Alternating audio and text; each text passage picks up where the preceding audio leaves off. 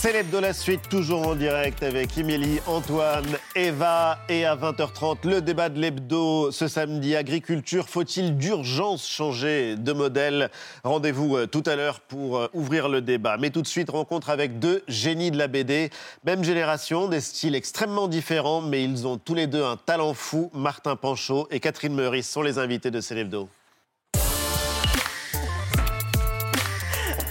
Bonsoir. Bonsoir. Et bienvenue, ravi de vous recevoir. Vraiment, on a adoré vos BD. C'est vrai que Eva était en train de relire les deux là avant que vous n'arriviez. La couleur des choses. Fauve d'or du meilleur album au Festival d'Angoulême. C'est publié aux éditions euh, Ça et là. Succès critique, succès public, déjà 30 000 exemplaires vendus. Et il y a une machine euh, magique, un ordinateur. Euh, vous allez nous expliquer ce que ça vous permet de faire dans un instant. Catherine Meurice, humaine, trop humaine chez Dargaud et une expo jusqu'au 18 mars à la galerie Barbier à Paris. J'aimerais euh, d'un mot que vous nous expliquiez, euh, parce que vous êtes la première autrice de bande dessinée à l'Académie des Beaux-Arts, vous avez beaucoup aimé la couleur des choses de, euh, de Martin Panchaud, même si c'est loin, très loin de votre univers. Ah oui, oui, bien sûr, mais c'est mieux même. C'est mieux oui.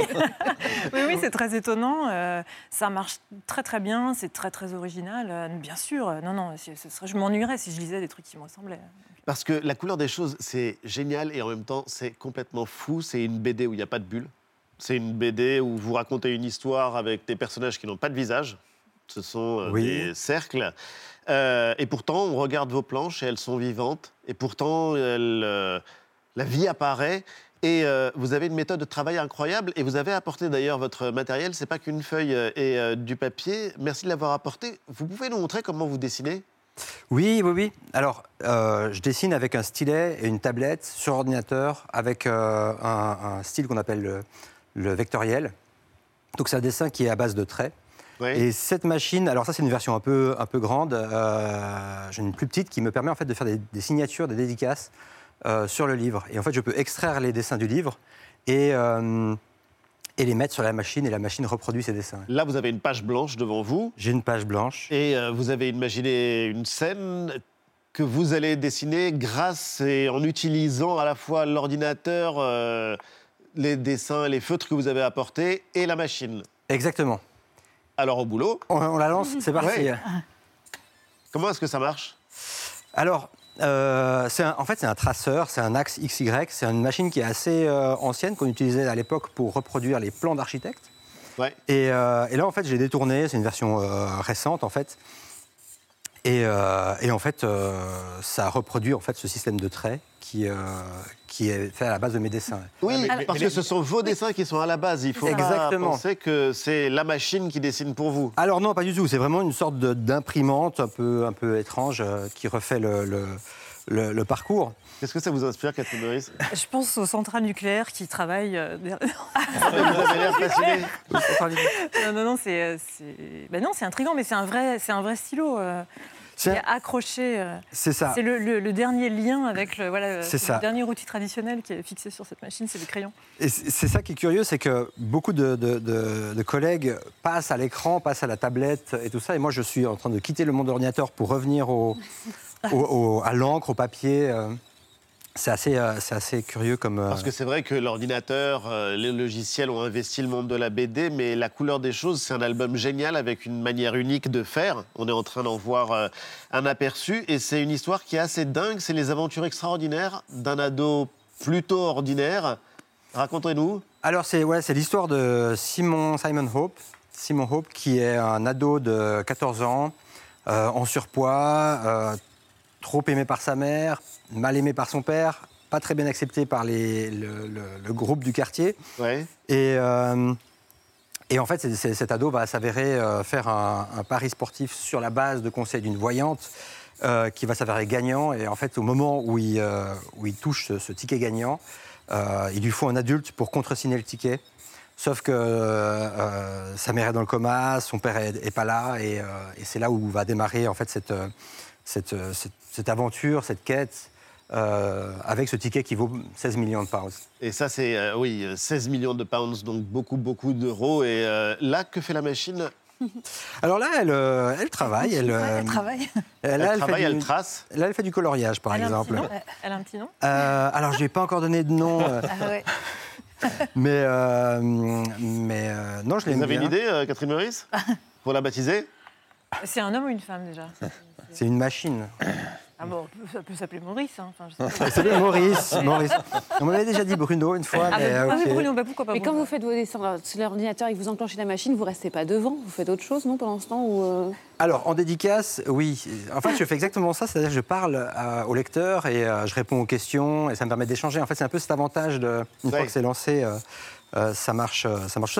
L'avantage aussi, c'est qu'en fait, on peut jouer avec les accidents qui arrivent. Des fois, le stylo marche pas bien, des fois, il y a des, euh, des dératés, et ça, ça, crée en fait des, accidents qui sont très, très, très intéressants en fait, visuellement, graphiquement. C'est une précision absolument folle. Vous, Catherine Meurice, quel est votre point de départ avant de dessiner? Est-ce que vous écrivez avant les dialogues, les bulles, le scénario avant de vous y mettre? Vous êtes old school?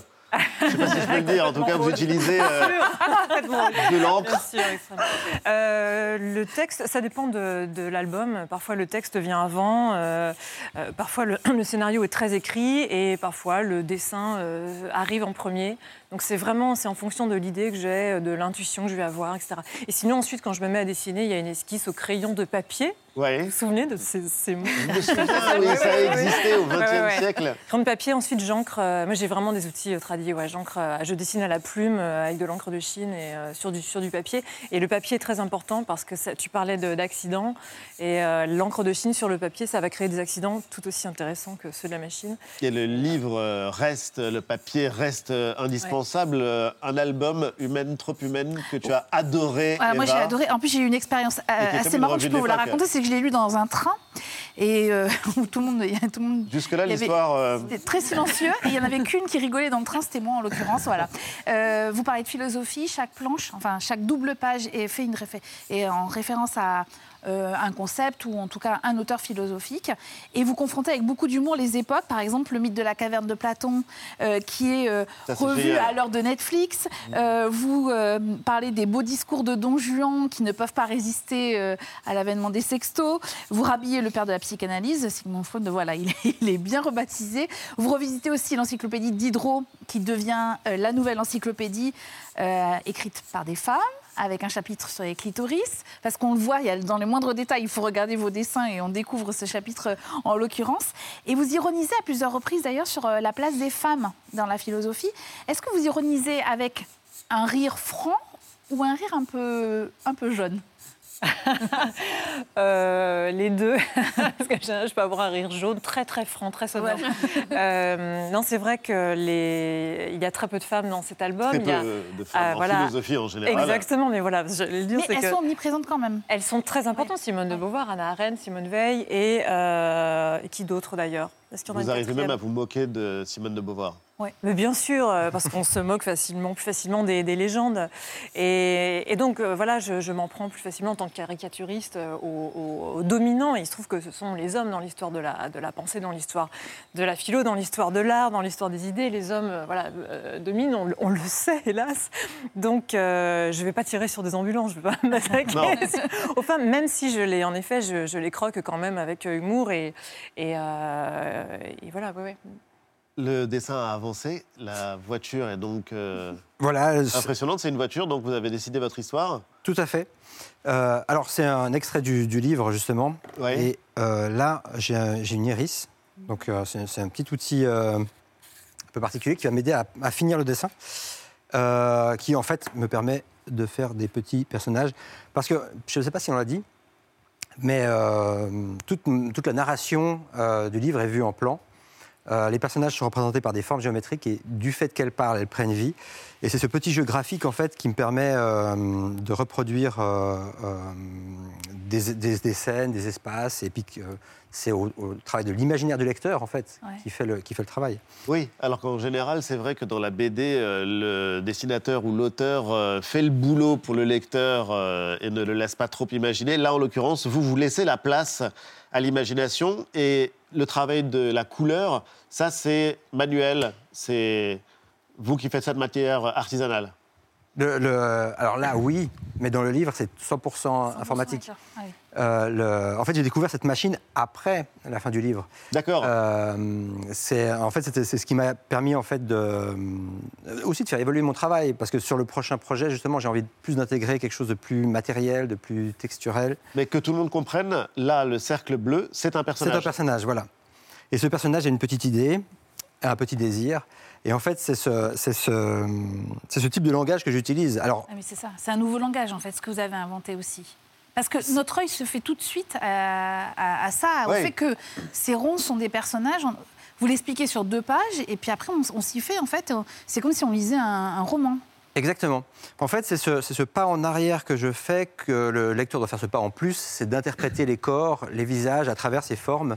Et euh, c'est le, le, point final, finalement, ça serait plus dans l'imaginaire du lecteur que sur le papier. C'est vraiment euh, ce, langage-là qui... Euh, et du coup, on tourne les pages et on a envie de connaître les aventures de ce personnage, le cercle bleu. C'est un personnage. C'est un personnage. Alors, euh, je n'ai pas les bonnes couleurs, donc là, pour le dessin, ça va être un, autre code. Mais oui, en fait, c'est le personnage principal, c'est Orange. Oui. Et je le nomme, il s'appelle Cinnamon Hope. Et bien, en fait, à chaque fois qu'on voit ce point orange dans une page, ben, c'est celui-là, il est là, il existe. Et, et ce qui est intéressant, c'est de trouver la frontière, le moment où, en fait, ça devient incompréhensible. Et c'était un, grand challenge de ce livre, c'était de pouvoir euh, garder le contact avec le lecteur, de jamais le perdre, de toujours lui donner suffisamment de matière pour qu'il ait envie de tourner la page. Et ça, c'est magique. Ça, c'est magique, c'est incroyable, c'est que ça marche. On a envie de tourner les pages et on a envie de lire la, suite de l'histoire et d'arriver jusqu'au bout. Vous pouvez continuer euh, à travailler. Catherine Meurice, vous restez avec nous. On va se retrouver euh, dans un instant, juste après vue.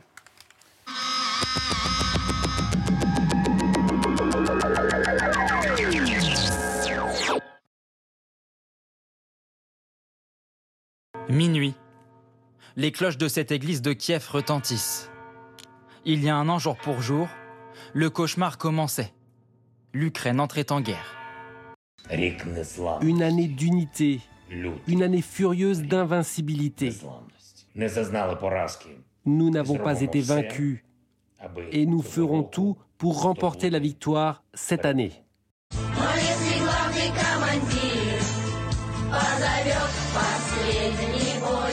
Mon fils va bientôt avoir 9 ans et il est très sensible à la propagande. Nous discutons souvent de la guerre. Il a l'air d'être d'accord avec mes arguments, mais ensuite, il part dans sa chambre et se met à chanter des hymnes russes.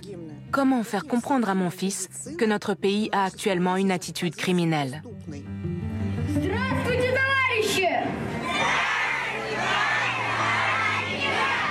L'ONU a voté une résolution exigeant le retrait immédiat des troupes russes. L'Inde et la Chine se sont abstenus. Pékin veut désormais se placer en médiateur dans ce conflit. Ce qui se passe actuellement avec les enfants de maternelle et de primaire est très significatif et extrêmement inquiétant. Les enseignants qui aujourd'hui disent cyniquement aux enfants ⁇ Allez, on fait une ronde au son de l'hymne national ⁇ les conditionnent peut-être pour la vie. Et c'est quelque chose de terrifiant. 75% des Russes approuvent la politique du pouvoir et la guerre, selon un sondage de l'Institut indépendant Levada. Et seulement 30% des jeunes se disent contre la guerre. J'ai un grand sol en bois sur lequel, ou autour duquel, ou sous lequel, bah, c'est bien là la question. Je jouais comme ça avec une surface et, et une petite humanité, disons, euh, allez, 5 ou 6 personnes.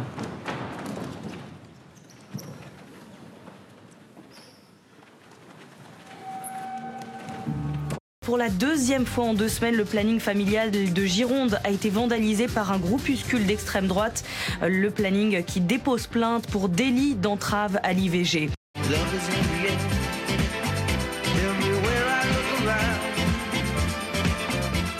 Après des années à se faire injecter, elle se fait désinjecter. On va pas se mentir que ben, ça a été un effet de mode d'avoir des, lèvres un peu plus grosses et ressembler à une poupée Barbie. Je suis désolée, c'est plus ce que je veux être, c'est plus ce que je veux faire et surtout, c'est démodé.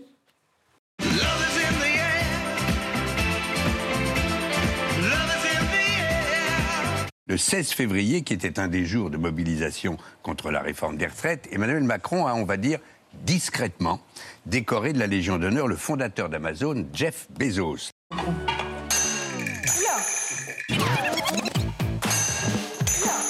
On peut oser demander un coup de main. Parce que ça, je l'explique vraiment dans le livre, parce que ça, c'est culturel dans notre société.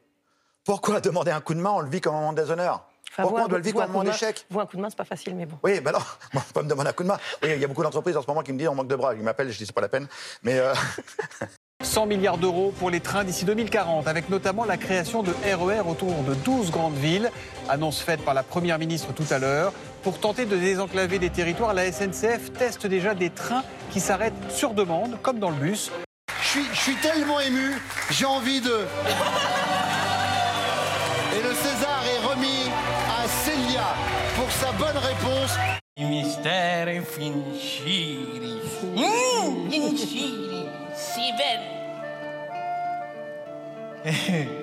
Fallait que ça tombe sur moi, sur la tête de ma mère. Fallait que ça tombe sur moi. C'est un délire. C'est un délire. C'est pas prévu. Représentant programme. J'écoute. Voulez-vous faire une annonce d'excuse auprès de nos téléspectateurs Mesdames, mesdemoiselles, messieurs.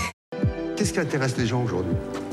Mesdames C'est quoi et le plus grand spectacle du à la monde suite aujourd'hui? d'un incident, nous avons été obligés d'interrompre la diffusion.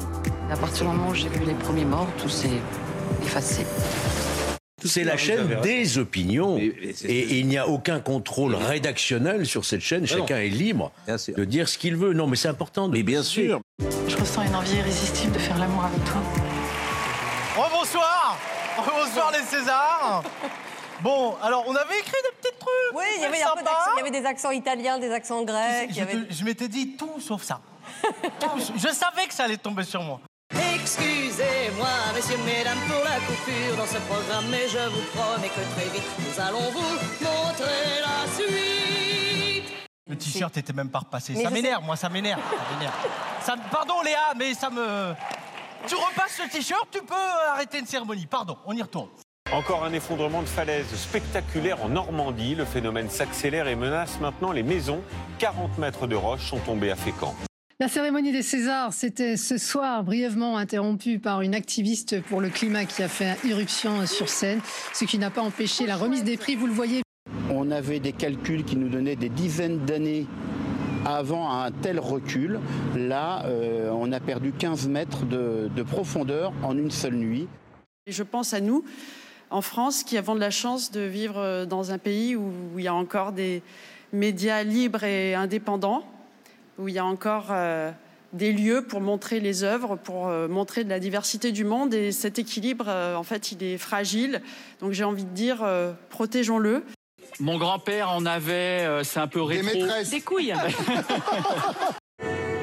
La seule chose qui survive à une époque, c'est la forme d'art qu'elle s'est créée.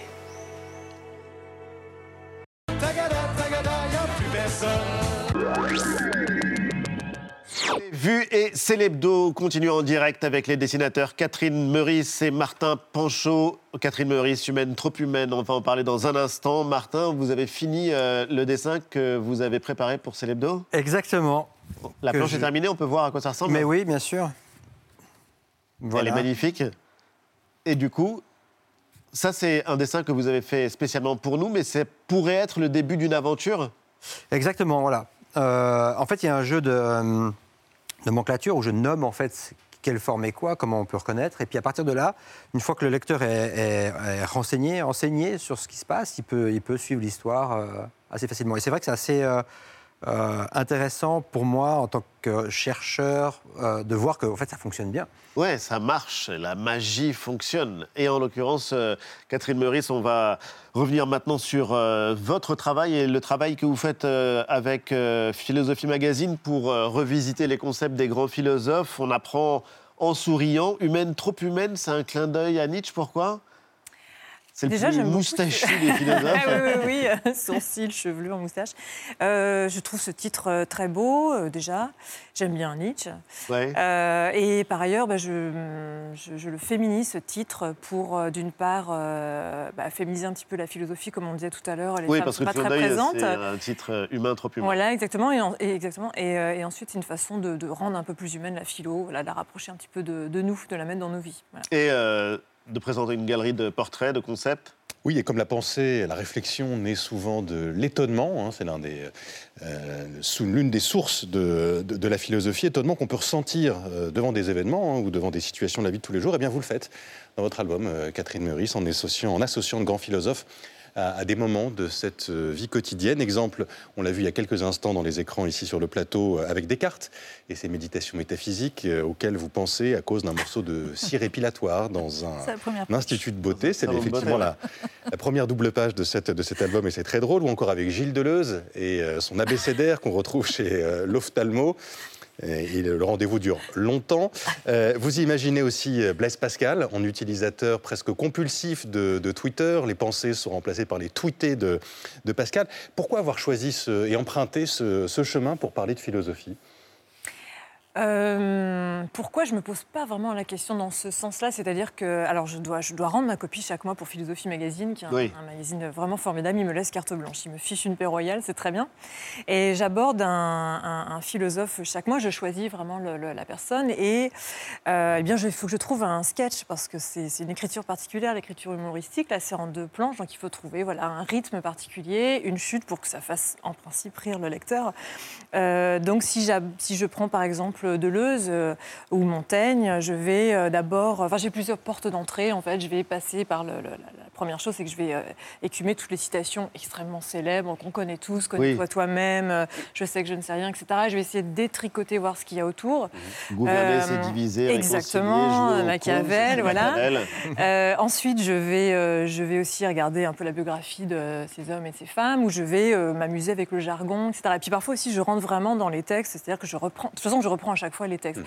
Et c'est là que se dégage euh, une idée ou un décalage, euh, ce dont vous parliez tout à l'heure. Et qu'est-ce que le dessin euh, apporte à, la philosophie? Quelque chose, j'espère, de vivant, de spontané, d'irrévérencieux. voilà, c'est vraiment une. Il y a une Consponville qui dit, j'aime bien sa, phrase, qui dit que, que valent les idées si elles sont coupées de la vie. Bon, bah, le dessin, je crois, ramène les idées dans la vie et la philosophie dans, dans nos vies. Et moi, j'ai un dessin qui fait partie de la famille des dessinateurs un peu, euh, enfin des dessinateurs de presse, Wolinski, a Hyper expressif. Voilà, et, mon dessin repose là-dessus. Euh, donc euh, j'espère que voilà, cette spontanéité sert, sert mon, propos. Et, et, on peut rire de la philosophie. Mais bien sûr, bien sûr. D'ailleurs, je pense que certains philosophes étaient très, très rigolos. Ouais. Je, là, j'ai pas de nom qui me le cachait bien. Il le cachait bien. mais oui, si, Diderot était très, très marrant. Mais l'humour, en tout cas, c'est quelque chose que vous partagez. Parce que vous aussi, il y a des moments enfin, d'absurdité pour euh, surprendre le lecteur en plein milieu de, votre roman graphique, par exemple, quand apparaît une baleine. Tout à fait, oui, oui. Euh, ben en fait, bon, déjà, c'est une histoire qui est assez euh, dramatique, hein, c'est un drame social. Et, et donc, flirter avec, avec l'humour est quelque chose d'assez. De toute façon, moi, j'aime beaucoup ça de, rendre les choses euh, piquantes comme ça. Mais ce qui est intéressant, encore une fois, c'est de voir les réactions des lecteurs qui décryptent l'humour de manière très différente, finalement, dans des contextes comme ça. Et euh, je trouve que c'est un bon moyen aussi d'aborder des sujets qui sont très graves et de finalement peut dédramatiser ça pour peut-être les rendre peut-être plus abordables. C'est possible. En tout cas, vous réussissez à le faire. Ah oui. Mais euh, là, c'était un coup d'essai et c'est un coup de maître. C'est compliqué de faire ce travail-là. C'est dix ans de boulot. Oui, alors c'est pas 10 ans sur le livre en question, c'est 10 ans pour monter le projet, pour convaincre, pour le financer aussi. Euh, toutes ces phases-là sont très importantes. Parce que là, on est tous fascinés par ce que vous avez fait, mais vous avez eu le Fauve d'Or du meilleur album euh, à Angoulême, qui est l'un des plus grands honneurs. Plus de 30 000 exemplaires vendus, sauf que vous avez mis du temps à convaincre les maisons d'édition. Tout à fait. Alors, ben, quand on arrive dans le monde de la bande dessinée où il y a le mot dessin qui est très, très fort en fait dedans, mm. euh, avec des, points et des ah formes et des choses comme ça, c'est vrai que ça, euh, bah, très vite, c'est bah, on n'a pas dans notre catalogue, il n'y a pas la place pour ce genre de choses. Euh, donc oui, c'est beaucoup d'essayer de, convaincre, de pas et et finalement, il y a aussi le choix du bon éditeur, parce que tout le monde ne peut pas porter un projet comme ça. Et les éditions ça et là, en fait, et éditions modernes aussi, qui ont été les premiers éditeurs. et l'objet est magnifique d'ailleurs. Voilà, ils ont réussi à porter le projet et puis à le faire connaître. Et ça, c'était un vous avez, travail. Euh. Vous avez eu des appels d'autres éditeurs depuis, euh, depuis Argo, par exemple Alors, non, parce qu'en fait, moi, je, tiens une liste comme ça, euh, très claire, de tous ceux à qui j'ai demandé. Donc, euh, vous avez de la mémoire. Vous avez de la mémoire.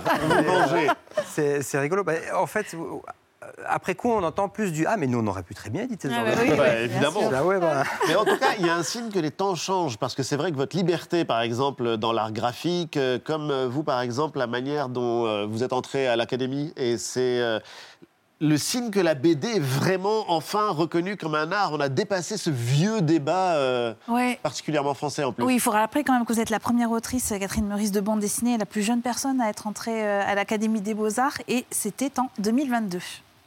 Les pages se tournent, le livre se relit, les personnages survivent, la rumeur des distances traversées court à l'infini. Dessinatrices et dessinateurs, lectrices, lecteurs, avec la bande dessinée, ne goûtons-nous pas finalement un peu de cette grâce que confère l'Académie des beaux-arts, l'immortalité?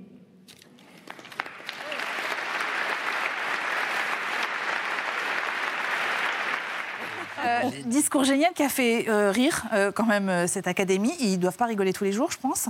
Donc on vous en remercie.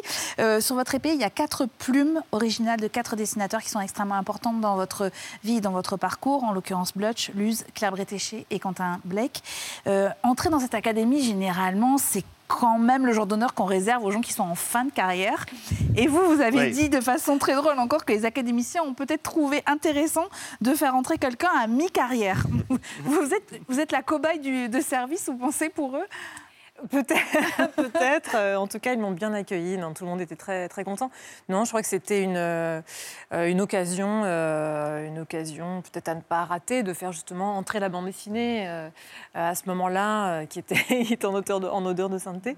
voilà, je me, suis dit, je me suis dit que ça pouvait rendre service à, ce, à, ce, médium, pourquoi pas. Et comment se passe la cohabitation entre vous qui représentez la bande dessinée avec des, des arts, et sans doute vos collègues ne connaissent pas forcément votre art à vous Oh, ça se passe très bien parce que déjà, je pense que tous les académiciens ou presque ont lu de la bande dessinée. Je crois qu'on a tous lu de la bande dessinée. C'est toujours associé à l'enfance hein, déjà. Bon, après, ils ne sont pas toujours euh, au fait de. C'est à moi de leur dire. Mais ils le prennent au sérieux. Ce se passe, par exemple, Martin Panchaud, Lise et Martin Panchaud.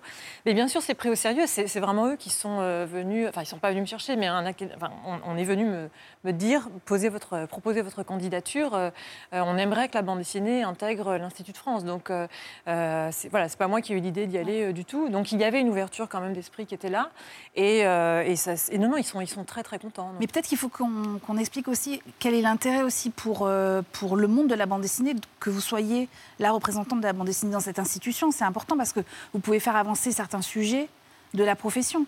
Oui, exactement. C'est pas simplement un honneur qui ah, vous est fait à vous en tant que dessinatrice. Non, non, pas du tout. C'est pas du tout ça. En tout cas, je l'ai pas vécu comme ça. Et, l'Académie des Beaux Arts, en un fait, peu quand même. un peu quand même. Euh, euh, enfin, oui, non, je voudrais pas. Non, mais c'est non, mais j'étais hyper impressionnée. Euh, mais je me suis servi justement de cette. Je me suis planquée derrière la bande dessinée pour pouvoir vivre ce moment qui était très solennel. Enfin, et très raconter des choses aussi. Voilà, exactement. Et je sais plus ce que je voulais dire. Oui, non. Ce que vous pouviez apporter, pour reprendre la question d'Eva, ce que vous pouvez apporter au. Oui, oui, bien sûr. en fait, l'Académie des Beaux-Arts, euh, c'est une institution qui est très utile. Euh, j'aime bien l'expression de un de mes confrères graveur, Pierre Collin, qui dit que c'est une grosse boîte à outils. En fait, c'est vraiment une, une, vigie des arts. On ne connaît pas très bien pas assez son fonctionnement, mais c'est une visite des arts qui est là pour défendre le patrimoine artistique et aussi défendre les artistes euh, d'aujourd'hui. Donc il y a euh, énormément de fonds, euh, il y a vraiment des, voilà, des moyens qui sont à disposition des artistes, il y a des commissions d'aide, il y a des résidences d'artistes. Et... Donc c'est pas du tout un club fermé où on s'astique la médaille mhm. et on se regarde, on dit qu'est-ce qu'on est bien, le prochain rendez-vous c'est le Panthéon. Pas du tout, c'est vraiment, on est tourné vers le, les arts. Que le prochain c'est le Panthéon. Ouais, ouais, s'il y a encore du chemin. Euh, donc je vais pas. Je crois que c'est très humide à l'intérieur. C'est pas impossible. La philosophie, c'est l'art d'être heureux dans votre BD. C'est très drôle parce que c'est le nom d'un supermarché, l'art d'être heureux. Et euh, ça pose de vraies questions. C'est assez euh, frappant de voir, vous, la liste des remerciements qu'il y a à la fin de votre BD. C'est à hurler de rire parce que, bon, vous remerciez votre mère, ce qui est normal. On était hier devant les, Césars pour certains d'entre nous, mais vous remerciez Google Maps, vous remerciez Apple, vous remerciez Photoshop. Oui. Pourquoi? Ben, en fait, alors, bon, moi déjà, je suis un, grand dyslexique et sans ces outils-là, sans le, travail de Google, par exemple, moi, ma vie serait très différente. Ah oui? Euh, Oui, oui, oui c'est un... Au-delà d'être un outil de création, c'est aussi un, un, outil que j'utilise tous les jours pour, euh, pour un, soutien d'expression. Euh, et, et, si vous me privez de tout ça, moi, je ne sais pas comment je m'exprime. Donc c'est clair que, alors on leur jette facilement la pierre et c'est aussi peut-être un contre-pied pour dire, ben voilà, au moins, euh, moi j'accueille tous ces outils avec joie et je les exploite et les, utilise pour, me créer, pour créer. Oui, pour créer. Et pour euh, voir, par exemple, il y a une version de Star Wars que vous êtes complètement réapproprié, l'un des films les plus vus de la planète, les plus populaires, l'épisode 4, et vous l'avez mis en infographie. On va voir ce que ça donne euh, à l'écran, toujours avec ce principe de dessin en plan, tout est à l'échelle, ça correspond parfaitement à l'histoire qui est euh, racontée par euh, Georges Lucas. Ça fait 123 mètres si on devait l'imprimer, et c'est sur euh, un site internet. Exactement. D'où vient cette idée totalement dingue et obsessionnelle? Alors, alors, à la base, ben, dans l'histoire de, La couleur des choses, le personnage regarde un extrait de Star Wars. Mm. Et donc, à partir de là, je suis tombé sur le scénario. Et à partir de là, je me suis dit, bah, pourquoi pas euh, et, de fil en aiguille, et puis aussi de, de, fourvoyement de soi, parce que je me suis dit, ah, ça va durer, euh, en trois mois, ça va être plié. Et puis j'ai mis, euh, je sais plus, une année et demie, en fait, pour finir la, chose. Et puis, en fait, c'était aussi, ça me permet de savoir si ce langage visuel pouvait fonctionner avec, avec un public qui ne connaît pas la bande dessinée ou qui, voilà, le, public de fans de Star Wars, en fait. Mhm. Euh, et, en fait, ouais, ça, a très, ça a très bien marché. Ça a très très bien marché et c'est euh, vraiment un travail absolument euh, phénoménal. Bientôt l'anniversaire de la mort d'Hergé. Qu'est-ce qu'il représente pour chacun d'entre vous? Catherine? Oh, ben, Énormément de choses. C'est vraiment un, maître. C'est, moi, je pense tout de suite à son dessin, d'une grande efficacité, d'une grande... Il dessine les mains de manière absolument géniale. C'est toujours d'une grande délicatesse. Et bon, le récit, bien sûr. Non, non, grand, grand maître, ouais, bien Et sûr. Vous, Martin euh, oui, euh, alors, évidemment, euh, c'est un, grand maître et puis il a influencé énormément de choses. mais en fait, moi, j'ai découvert la bande dessinée tard. En fait, je me suis un peu converti à la bande dessinée. Donc, pour moi, c'était beaucoup un, en tant que lecteur seul que je l'ai découvert et non pas en tant que futur auteur, en fait. D'accord. Donc, donc, ça fait partie d'une période d'avant. Après, j'ai un après où je découvre la bande dessinée et je me l'approprie, en fait. Mais lui, en l'occurrence, est au panthéon des auteurs de BD. Merci infiniment à tous les deux d'avoir été les invités de Célébdo. La couleur des choses, Fauve d'or du meilleur album au Festival d'Angoulême aux éditions Ça et Là. Pardon, je vais y arriver. Humaine, trop humaine, c'est aux éditions d'Argo et une exposition jusqu'au 18 mars à la galerie Barbier à Paris. Merci, Merci, à vous. Merci. Et tout de suite, le débat de l'hebdo. Le Salon de l'agriculture ouvrait ses portes ce matin à Paris. Les images, les temps forts de cette journée et des agriculteurs face aux crises au pluriel. Récap de Claire Bellassène et Sacha Fontana. Coup d'envoi donc du salon de l'agriculture. Ça y est, les exposants, les animaux sont arrivés. Et c'est un salon sous tension politique. Emmanuel Macron va devoir affronter l'inquiétude, voire la colère des agriculteurs. L'agriculture française dévisse elle n'est pas en expansion, elle est en régression. La profession vieillit et il est souvent difficile de retrouver des repreneurs. 20% des agriculteurs ont moins de 40 ans. On avait une agriculture qui était, euh, qui était assez douloureuse sur le plan physique, maintenant elle va faire mal à la tête. Nous sommes un grand pays agricole, on doit rester une grande puissance agricole. La France perd en souveraineté alimentaire. Des producteurs qui demandent désormais du concret. Nous ce qu'on attend c'est une baisse euh, des charges significatives. Il faut qu'il y ait un avenir, il faut qu'il y ait un renouvellement. Une proposition de loi qui est sur la table, qui fait son chemin et qui va permettre de maintenir la marge de nos producteurs. Je le pense à l'écoute. Après, voilà, restons vigilants. Allô, monsieur le président, on est là. Il faut, il faut qu'on puisse vivre demain. Il faut nous faire confiance. Il faut nous laisser bosser. Il faut arrêter de nous emmerder tout simplement. Trop, c'est trop. Nous, on crève à la Parce qu'on est rendu au bout euh, d'un système agricole euh, dominant et qui a tué les paysans, il faut le dire. Et une question qui s'impose aujourd'hui, elle est dans toutes les têtes au salon. Agriculture, faut-il d'urgence changer de modèle? C'est l'hebdo ouvre le débat avec nos invités. Pericolégas, chroniqueur à Marianne, face à Lux Messart, qui est agriculteur dans l'Oise et vice-président du principal syndicat agricole en France, la FNSEA. Ils sont tous les deux dans C'est l'hebdo. Hein?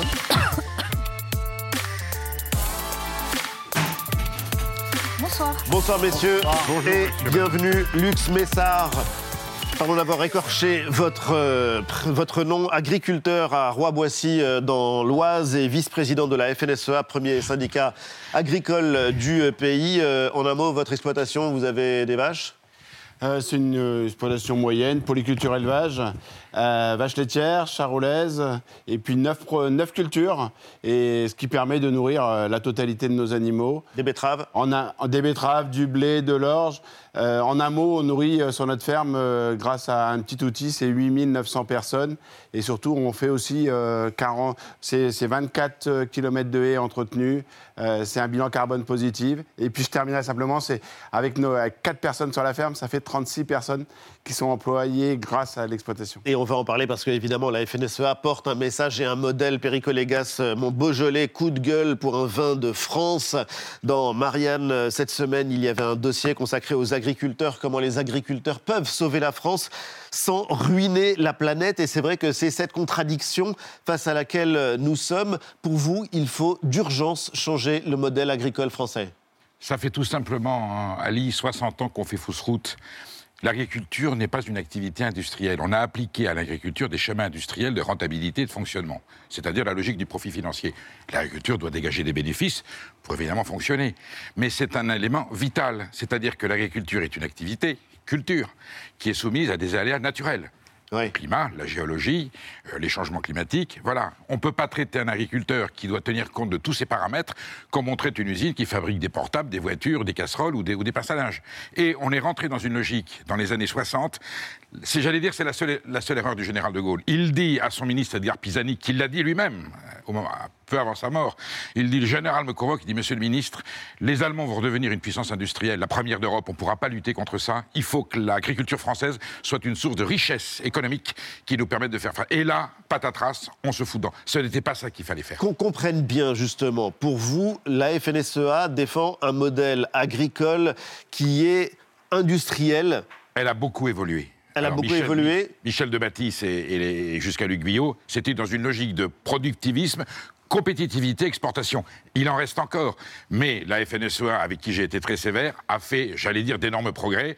Et aujourd'hui, ils sont conscients qu'il y a un enjeu qui ne peut plus leur permettre d'appliquer les critères économiques qu'on a appliqués pendant 40 ans. Vous avez changé?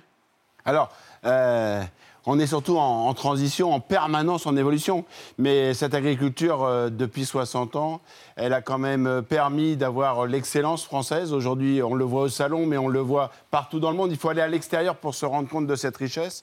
Aujourd'hui, elle est en danger parce qu'elle n'est pas assez soutenue, elle n'est pas assez encouragée. Il y a une vraie perte de production. Aujourd'hui, quand on importe aujourd'hui ce que vous demandez, lorsque vous rencontrez le président de la République, par exemple, et on l'a entendu euh, de la part euh, de membres éminents de la FNSEA, c'est que les agriculteurs doivent pouvoir produire en quantité plus qu'en qualité, avec moins de contraintes environnementales, avec des pesticides si besoin, avec euh, des réserves d'eau à disposition, c'est un discours que vous soutenez auprès du gouvernement. Le discours qu'on soutient aujourd'hui, qu'on on doit produire en quantité, en qualité, une agriculture durable telle qu'elle l'est aujourd'hui en France, c'est bien c'est cela. C'est bien derrière des hommes et des femmes, des femmes et des hommes engagés pour justement nourrir au quotidien par cette diversité. Mais aujourd'hui, il y a urgence, c'est justement aussi à renouveler, à, ramener de l'attractivité dans nos métiers pour que justement demain, ces jeunes renouvellent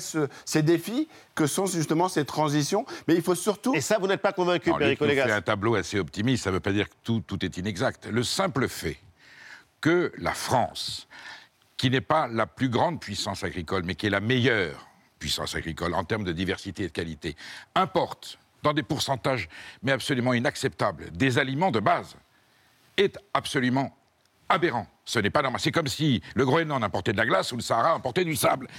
Mais, comment on en est arrivé là? Et je suis désolé, Luc, vous avez chez vous, dans vos militants et, ailleurs, euh, des, agriculteurs qui devraient être. L'agriculteur français devrait être aujourd'hui le plus épanoui, peut-être pas le plus riche, le plus heureux. Parce que tout le monde a besoin de lui. Il y a des gens qui se pendent, il y a des gens qui se suicident, il y a encore des suicides. Comment est-ce que le système agricole de ce pays prodigieux, formidable, a fait que des gens sont au désespoir et sont au bord de la ruine? Pour ça, pourquoi parce que l'objectif, c'est d'exporter dans la compétitivité. Et pour vous, la FNSEA porte une responsabilité Elle majeure. Alors, c'était de bonne foi, puisqu'il fallait faire de l'agriculture un élément riche et puissant de l'économie française. Mais on s'est rendu compte ensuite que le modèle agricole, et Luc, il a le bon modèle. La diversité, l'autonomie, c'est formidable. Quand je pense qu'aujourd'hui, Ali, le gouvernement, il y a deux ministères avec le mot souveraineté. C'est des gens qui ont craché sur le concept de souveraineté. Et aujourd'hui, ils sont d'accord. Aujourd'hui, un ministère de l'Agriculture et de, la souveraineté alimentaire. Ali, il n'y a pas de souveraineté sans avec concurrence déloyale. La souveraineté, c'est quand on est maître chez soi et qu'on importe ce qu'on veut au prix que l'on veut. À partir du moment où on est obligé de se soumettre des agriculteurs, et Luc en est peut-être confronté, il a à obéir et à se conformer à des normes et à des règles qui sont absolument déloyales par rapport à des produits qu'on apporte. Donc les produits étrangers seront toujours moins chers. Et en plus, ils ne sont pas bons. Alors la mission de l'agriculture, c'est de nourrir, préserver le paysage et évidemment faire en sorte que la France garde son patrimoine agricole. Et, il faut lever les contraintes euh, qui pèsent sur les agriculteurs en termes d'usage de produits phytosanitaires, euh, de pesticides. Il faut surtout déjà ramener une rémunération. Trop de contraintes environnementales Une rémunération euh, aux agriculteurs, ce qui donnera justement envie de faire ce métier, que ce soit aussi un métier qui soit vivable, c'est-à-dire aussi pouvoir prendre aussi un, peu de montant, c'est-à-dire pouvoir prendre quelques jours. Non, mais de répondez à ma question. Et par rapport à ce que vous dites, ce qui est important aujourd'hui, c'est oui, il y a un excès réglementaire, il y a même un poids moral qui fait peser aux agriculteurs. C'est-à-dire qu'avant, on, on, allait, on allait dormir le soir, on était fatigué parce que c'était un métier, voilà, on avait vraiment travaillé. Aujourd'hui, la pénibilité réglementaire, on ne sait même plus ce qu'on peut faire. On a le changement climatique, on a des évolutions, on doit faire avec le gel, on doit faire avec la sécheresse. Et derrière ça, on a des obligations qui sont complètement décalées. Et c'est ça qu'on demande aujourd'hui, c'est revenir à ce bon sens paysan qui a du sens quand même. Il y a des solutions. On vit, et, surtout aussi, c'est vis-à-vis. Qu'est-ce que euh, c'est le bon sens paysan? C'est euh, se libérer des contraintes euh, d'utilisation des pesticides, par exemple? Le bon sens, c'est surtout pas, ne pas faire n'importe quoi. C'est-à-dire qu'à un moment donné, quand on a de l'avance par rapport au climat et qu'on doit implanter, ben, il faut pouvoir implanter. Qu'on ne nous dise pas d'implanter à telle date quelque chose qu'on ne peut pas faire. Vous savez, quand, quand, il fait sec, ça ne sert à rien d'aller mettre une graine, le paysan, il le sait. Et c'est pas... Après, on n'est pas là par rapport aux produits phytosanitaires et autres. Par contre, nous, ce qu'on demande, c'est de, de jouer avec les mêmes règles du jeu. En France, aujourd'hui, on veut toujours laver plus blanc qu'au blanc. On nous interdit et par contre, on continue d'importer et on importe même toujours plus avec des choses qu'on interdit, de, interdit de produire. pourquoi on importe? Parce qu'on s'est mis en concurrence avec des pays. Un, un salarié marocain, il est à 2 euros de l'heure et en France, il est à 12 euros. L'agriculture, sa mission, c'est de produire pour nourrir, pas de produire pour engendrer, engager des profits financier. Il y a un formidable programme qui a été mis en place par un homme exceptionnel, qui était Stéphane Foll. Dieu sait si mon journal n'a pas été tendre avec le quinquennat Hollande. Stéphane Foll a mis en 2014 le projet d'agroécologie qui était la solution parfaite, c'est-à-dire la conciliation d'une agronomie durable avec la rentabilité économique. Tout était en place. Et quand la nouvelle majorité est arrivée, parce que finalement elle est quand même soumise un petit peu au poids des lobbies, ils ont démantelé petit à petit. Stéphane Travers, c'était une catastrophe. Et d'autres ministres ensuite, moins Julien du Normandie qui l'a relancé. Mais enfin, en tout cas, ce programme poids des lobbies, ça veut dire Alors la FNSEA est soumise elle-même. Alors la, FNSEA, c'est une grande pieuvre avec des activités économiques et financières qui ne sont pas toujours agricoles. Mais ça, si c'est un enrichissement pour le pays, c'est pas un problème. Mais si ça leur impose d'avoir une politique qui au détriment de l'agriculture paysanne pour une agriculture industrielle, ce qui est le cas, et c'est ça qui ruine la France, c'est l'agriculture industrielle. L'agriculture ne peut pas être industrielle, elle doit être agricole, elle doit être agronomique. On a oublié un mot qui est l'agronomie. Quand on mettra de l'agronomie dans l'agriculture, on retrouvera un équilibre et une harmonie pour que ce pays puisse vivre heureux, autosuffisance, indépendance, et bien sûr, on exportera l'excédent qualitatif que nous avons toujours produit, mais on se nourrira nous-mêmes. Vous savez aujourd'hui quel est le seul pays qui a une, sa souveraineté alimentaire? C'est la Russie. Et pourquoi? Ils ont aucun mérite. On leur a imposé en 2014. On a bloqué. Eh bien, Poutine, il a fait une politique de souveraineté. Et aujourd'hui, l'agriculture russe, c'est quand même le comble. Ils sont autosuffisants, ils se, ils et on ne retrouvera jamais. On est quand même d'accord qu'il y a une majorité de l'alimentation en France qui est produite en France. 80% de ce qui est euh, de l'alimentation française vient de l'agriculture euh, française. On est quand même toujours dans une souveraineté. Le tableau n'est pas aussi noir que vous le décrivez. Alors, ça dépend des produits. Mais si on se projette, si on se projette, je ne sais pas, j'ai envie de vous poser la question 2050, dans certaines années, quand vous voyez l'urgence climatique, quand vous voyez la, problématique de la sécheresse aujourd'hui, de l'eau qu'il n'y a plus dans les sols, et aussi des comportements, des envies des consommateurs de manger peut-être plus sain, moins de viande, vous vous dites qu'il va falloir euh, une agriculture différente, Alors, faire votre métier différemment il faut repenser le problème de l'eau. Il y, a, beaucoup de sujets. Déjà, je pense qu'on a aujourd'hui des femmes et des hommes euh, qui sont euh, passionnés, des hommes et des femmes qui sont formés en France. On a des gens qui sont engagés, qui font pas n'importe quoi. Et donc, on a cette chance-là, c'est-à-dire qu'on est capable aujourd'hui de produire le bien-être animal aujourd'hui. Répondez à Émilie quand même. Alors, pour répondre à Émilie, justement, on a des gens qui, par rapport au bien-être animal, on est des, gens qui faisons attention à nos animaux, euh, qui les accompagnent. On a la chance en France, c'est qu'on nourrit normalement, généralement, on produit nos, ce qu'on donne à nos animaux. Donc ça, c'est plutôt. Enfin, il y a beaucoup de travail à faire. Et en termes de, visibilité, je à horizon 2030-2040, aujourd'hui, il va falloir bien sûr prendre en compte le changement climatique, c'est indispensable. Il va falloir peut-être aujourd'hui euh, travailler davantage avec des systèmes de rotation, des systèmes et faire évoluer. dire aujourd'hui, par exemple, sur mon exploitation, on a introduit la luzerne qui permet justement de s'adapter mieux au changement climatique. On a une vraie urgence aussi, c'est comment accompagner l'élevage aujourd'hui, qui est en grande difficulté. L'élevage, et, derrière, c'est un revenu à ses producteurs. On a 14 millions d'hectares de prairies, mais qui peuvent être aussi une vraie solution. Vous parliez d'agroécologie, le stockage du carbone, ça va permettre de refroidir la planète. Donc là, c'est des vraies sources de solutions. Moi, je suis fier d'être à la FNSEA. Pourquoi? Parce qu'on derrière, on est, on est les mains dans le cambouis, mais c'est-à-dire qu'on essaye ensemble de trouver, avec l'ensemble des AS, avec, pour trouver des solutions pour donner des perspectives aux jeunes de faire ce métier. Parce que c'est quand même important, comme vous l'avez dit, c'est que demain, on ne fasse pas comme dans le nucléaire, c'est qu'on ne se réveille pas trop tard, mais que justement, on s'engage dès maintenant, mais qu'on accompagne, qu'on fasse confiance aux agriculteurs. Le pire de tout, c'est les, les anti-tout. C'est les gens, les extrémistes qui aujourd'hui sont en train de faire une chape de plomb. les agriculteurs ce sont les écologistes. Hein. Non, je pas euh, La FNSEA, c'est aussi les grands céréaliers de l'Est et du Nord de la France le prince de Monaco qui a des milliers d'hectares, qui touche des subventions de l'Europe parce que c'est payé à la superficie. Ces zones agricoles céréalières, qui sont des filières sur une logique industrielle, consomment une quantité d'eau terrible. Et surtout, ce sont des terres qui pourraient être exploitées par le reste de la paysannerie française pour nourrir le pays et non pas faire de la céréale bas de gamme, c'est-à-dire qu'en fait, c'est pas bas de gamme, c'est pour qu'elle soit compétitive, on utilise, et Madame Lambert, Christian Lambert l'a dit ce matin, la France est défavorisée sur les produits phytosanitaires. Mais heureusement, on ne peut pas continuer comme ça. On ne va pas pouvoir continuer à produire en vidant le bassin euh, hydraulique, euh, phréatique, et, on ne peut pas continuer à produire en empoisonnant les, terres avec des produits phanicères. Donc il faut trouver un équilibre, il y a une harmonie, on aura toujours besoin de produits phytosanitaires, on a besoin d'eau, mais on ne peut pas continuer dans cette logique industrielle qui est ruineuse, qui nous, mène, qui nous mène dans le mur et qui fait qu'aujourd'hui beaucoup de paysans sont à la ruine et sont à la faillite et sont au désespoir. Que faire? Alors déjà, moi, je, ne faut pas qu'on soit non plus dans des, termes extrémistes. L'empoisonnement, aujourd'hui, moi, je veux dire, je suis fier de la filière céréalière. Je suis fier de la filière céréalière. Je suis fier aussi de temps en temps qu'on soit capable d'exporter dans des pays qui ne pourront jamais produire de céréales, euh, justement, notre, blé euh, meunier à haute valeur. Pourquoi il est, il est, autant attendu et pourquoi, suite à cette guerre en Ukraine, on attendait le blé français pour justement être capable? Et aujourd'hui, on sait aussi que le blé français, il sert aussi à nourrir les animaux, il sert aussi à, à, à, amener une alimentation Vous êtes éleveur. De qualité. il faut des protéines pour nourrir le, cheptel bovin. Ces protéines, aujourd'hui, paradoxalement, ça peut être des céréales. Eh bien non, les, céréales sont destinées à l'exportation. Donc on les nourrit, les protéines sont données avec du soja. La France importe 90% du soja qu'elle donne comme aliment au cheptel bovin. Mais c'est, mais c'est aberrant. Mais on marche sur la tête. Je vous jure qu'on marche sur la tête. Alors, il y a des ministres, il y a des centres d'agriculture, il y a des présidents On fait des incantations, vous faites vous-même des, des déclarations qui vont dans le sens, mais dans la réalité du terrain, on continue à aller à un productivisme morbide et on continue à lancer dans une compétitivité économique qui est le contraire de ce que l'agriculture. C'est un produit, je vous, dis, je vous rappelle, c'est vital. Le pays vit de ça. On ne peut pas le traiter comme une usine, on ne peut pas transformer une ferme en usine et, transformer une campagne en en, zone industrielle. Votre réponse? Ça, on est tout à fait d'accord. Mais par contre, en 20 ans. Ah non, vous n'êtes pas d'accord. Non, non, mais on est d'accord que c'est vital. Mais par contre, en 20 ans, vous parliez des protéines grâce au colza, grâce au tournesol, grâce à, toutes ces protéines, je parlais de la luzerne, on a réussi à diminuer la dépendance vis-à-vis de ces protéines, qui est, un vrai problème, de 75% à moins de 50%. On a les, 50% à faire. Ça, c'est des vrais objectifs on devrait, à, on horizon.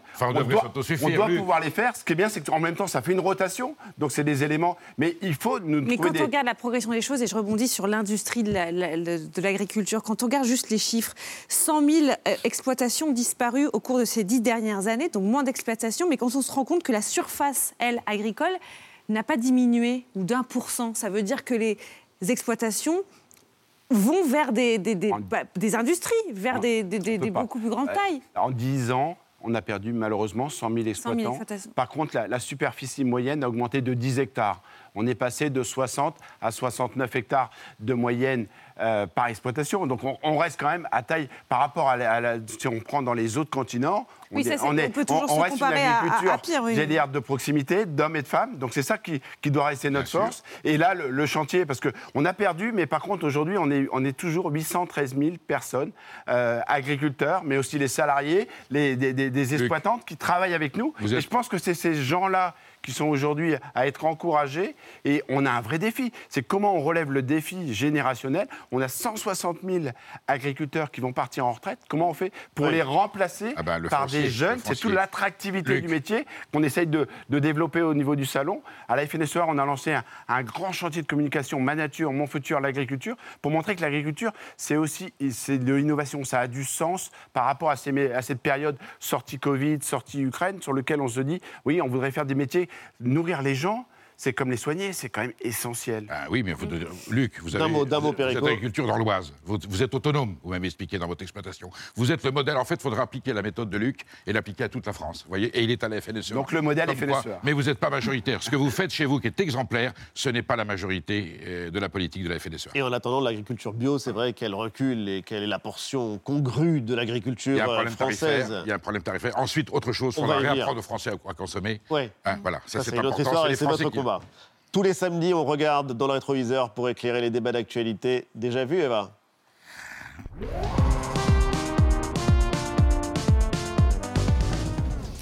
En fait, cette semaine, on a voulu aussi s'intéresser, grâce au Salon de l'Agriculture, aux relations entre les citadins et les ruraux, entre les Français des villes et les Français des champs. On va partir en 1971, par exemple, avec des enfants parisiens qui découvrent les animaux de la ferme au fameux Salon de l'Agriculture, avec des commentaires quelque peu caricaturaux du journaliste Louis Doucet. Le salon de l'agriculture, on ne le sait pas assez, c'est aussi celui des enfants. Des petits enfants de Paris qui ne connaissent guère les choses de la nature, les pauvres, qu'à travers ce qu'on leur en dit dans les livres. Mais pensez donc, découvrir qu'un cheval, c'est autre chose qu'une statue montée par un roi dans les jardins publics. Le roi aujourd'hui, ça n'est pas son cousin. Qu'est-ce que tu veux lui donner? Un bonbon Un bonbon, mais il mange pas les bonbons. Alors, il était facile de se moquer hein, des enfants qui rêvaient de donner euh, des bonbons euh, aux animaux. Toutefois, le sujet illustrait quand même cette dichotomie entre ces deux mondes, entre la ville et la campagne. Déjà, en 1964, il y avait deux Parisiens qui avaient décidé d'enquêter sur la situation des jeunes agriculteurs. On part dans une ferme en Bretagne, discussion à bâton rompu. Qu'est-ce que c'est la ville pour toi? La ville, eh bien, c'est d'abord euh, très souvent le travail à la chaîne, c'est très souvent les 8 heures de travail consécutifs, les 3 fois 24. C'est les conditions d'habitation dans un HLM. Ce sont les heures de travail pour se rendre au travail. Et aussi, mon Dieu, le bruit, oui. Moi, je suis rural, j'habite le bord de la mer. Et le plaisir, eh bien, c'est de me promener le long de la côte. Je trouve que ça m'épanouit. Ça vous fait sourire, Luc? Mais oui. Oui. Oui, oui, parce que euh, c'est vrai que c'est des fois un peu cliché. il faut sortir de ces clichés. Mais oui. Et je crois qu'aujourd'hui, on a vraiment besoin euh, de se parler euh, entre des gens des villes et des gens des campagnes. Moi, j'aime bien parler des territoires parce qu'on n'est pas d'un côté ou de l'autre. Ben, je vais vous le prouver. Je vais vous le prouver parce qu'au fond, quand on voit ce monsieur, c'est aussi les représentations mentales qu'on a chacun de la ville ou de la campagne.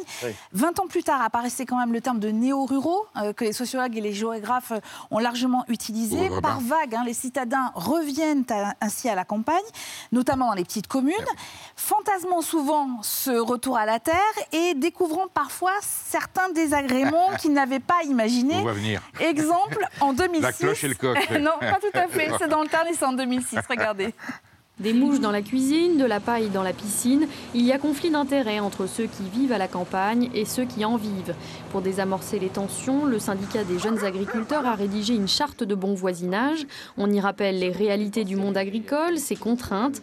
L'objectif, partager en bonne intelligence le territoire rural. Elle va permettre de faire un lien fort, on l'espère, entre les urbains et les agriculteurs, afin de créer un dialogue euh, entre nous pour avoir une cohabitation qui soit euh, irréprochable. Quoi.